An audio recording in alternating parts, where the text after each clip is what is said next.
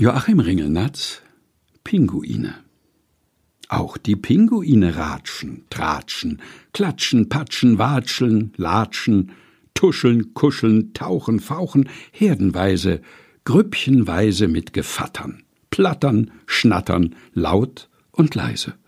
Schnabel, Babel, Babel, Schnack. Seriöses, Skandalöses, Hiebe, Stiche, Oben Chemisett mit Frack, unten lange, enge, hinderliche Röcke. Edelleute, Bürger, Pack. Alte Weiber, Professoren. Riesenvolk in Schnee und Eis geboren. Sie begrüßen herdenweise ersten Menschen, der sich leise ihnen naht, weil sie sehr neugierig sind. Und der erstgesehene Mensch ist neu. Und Erfahrungslosigkeit starrt wie ein kleinstes Kind, gierig staunend aus, jedoch nicht scheu. Riesenvolk in Schnee und Eis geboren, lebend in verschwiegener Bucht, in noch menschenfernem Lande. Und das Riesenvolk, die ganze Bande, ergreift die Flucht.